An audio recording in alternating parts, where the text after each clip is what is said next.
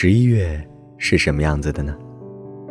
印象里的十一月，是南京的雾，是北京的霾，是北方干热如撒哈拉沙漠的暖气，是南方湿冷如贝加尔湖畔的冷风，是钻不出的被子，握不住笔的手，穿不了的短裤，止不住的咳嗽。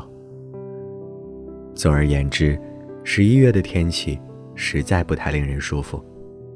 我想，可能大多数人提到十一月，脑海里会迅速蹦出三个字：双十一。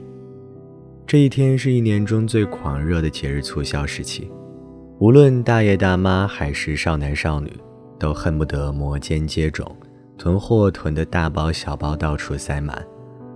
但时间再往前拉回一点，双十一这天最开始是以光棍节的身份出现在我面前。它原本是一个属于我们单身青年男女的节日啊，虽说也是个节日，但比起其他节日，光棍节真的没什么存在感。像它的名字那样，孤零零的被安排在这个寒冷的十一月，孤零零的开始，也孤零零的结束。双十一到来的时候，往往意味着冬天已经正式开始了。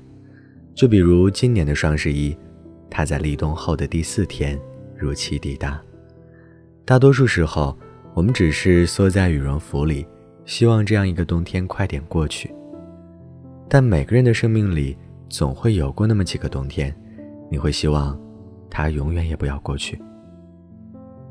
嗨，你好啊，欢迎你在这个特别的日子里收听到我。今天我想和你来聊一聊光棍节这个特别的日子，还有在这个日子背后的一整个冬天。二十岁的那年，我突然意识到，其实人的身体和万物一样是有节律的。冬天百木凋零，也是重病的老人最难熬的季节。爷爷那一辈的老人大多是在冬天走的。人一到了二十岁，好像就不得不开始频繁和生老病死打交道。老一辈的人相继凋零。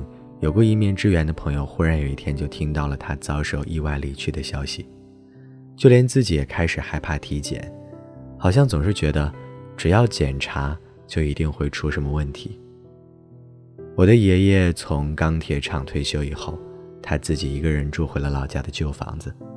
他喜欢养花，在永远笼罩着烟雾和灰霾的钢厂里，他也要在宿舍窗台上摆满鲜花。爷爷也总是很宠溺我，我喜欢路边摊的炸土豆片儿，他怕地沟油不健康，每天下班回来就都用最贵的花生油炸给我吃。吃完以后，他就拿起园丁手册教我认花种花。回家以后，他在后院里种满了花。他养了很多只鸡，给每一只鸡都起了名字，甚至能预测出它们生蛋的日期。他把鸡养得像孩子一样。呼唤他们的名字，鸡就会开心地跳上他的手臂。最后，这些鸡他舍不得吃，也舍不得卖，活生生被他养成了宠物。我们怕他一个人孤独，想接他来身边住，但他害怕影响我们的自由，也想要他自己的自由，从来都是笑呵呵地说：“一个人挺好，到城里哪有院子可以给我种花呢？”入冬的时候。爷爷倒在了他的花园里。邻居发现的时候，已经太迟了。爷爷下葬的那天，我回到老家，走进他的老房子，后院里开满了梅花和墨兰。一进屋子，扑鼻而来的是早开的水仙的香气。我这才发现，原来爷爷种的全都是冬天开的花。邻居说，爷爷是带着笑走的。而爷爷离开的那天，是十一月里普普通通的一天。四年前的双十一，北京下起了大雪。那天在最后一节线性代数课的课堂上，你坐在我身边，轻轻地扯了扯我的衣服，说：“好无聊啊，我们去故宫看雪吧。今天可是光棍节呢，听说看了故宫的雪景，这辈子也就值了。”单不单身也不重要了，走吧，我们一起去看雪吧。嗯，我被挂科的忧虑笼罩着，烦躁地推开了你。你笑嘻嘻地说：“都下雪了，还怕什么挂科啊？”我不理你，心想这两件事有个毛的关系啊！你还是坚持跟我说：“哎呀，看样子老师也不会画重点了，走不走吧？回来我给你画。”嗯。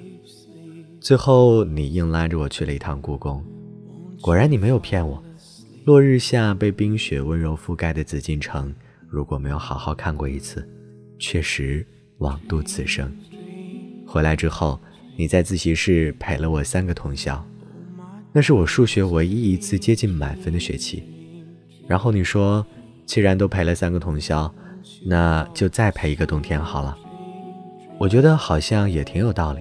于是我们在圣诞夜骑着自行车穿越了老北京城，然后一起重感冒，一起去校医院打吊针。跨年夜在世贸天阶和人群一起倒数三二一。然后手机没电关机，打不到车回学校，害得室友差点报警。再后来，我们赶时间打黑车去北京西站，然后遇到警察盘问，临危不乱，扮演司机的侄子侄女。现在我多么希望，那个双十一，那个冬天，就那样定格在那里。可是如今，时间没有停止，数学没有挂科，就好像。我也没有了你，所以十一月的冬天到底是一个怎样的季节呢？男孩没法在阳光下挥洒汗水，女孩没法穿好看的衣服，迈着轻盈的步子。所以十一月的爱情和荷尔蒙无关，只关乎爱情本身。冬天有雾，也有聚在一起吃火锅时热腾腾的蒸汽。冬天有霾。也有温柔的钻进你脖子里的雪花。冬天很漫长，好像比春天和秋天加起来还要长。冬天也很短，光棍节过了就是圣诞，圣诞过了是元旦，元旦过了是春节，春节过了是情人节，过着过着就过到了春天，而春天之后，不疼不痒的一年，又马上跳回到十一月。冬天有多寒冷？冬天里的温暖就有多深刻，冬天有多荒凉，冬天里的情感就有多纯真。而这些美好，通通在十一月，从一场光棍节，从一场大雪开始。在这一天里，为了寻找你，我搬进鸟的眼睛，盯着路过的风看个不停。最后，在这个光棍节，预祝你。冬天快乐。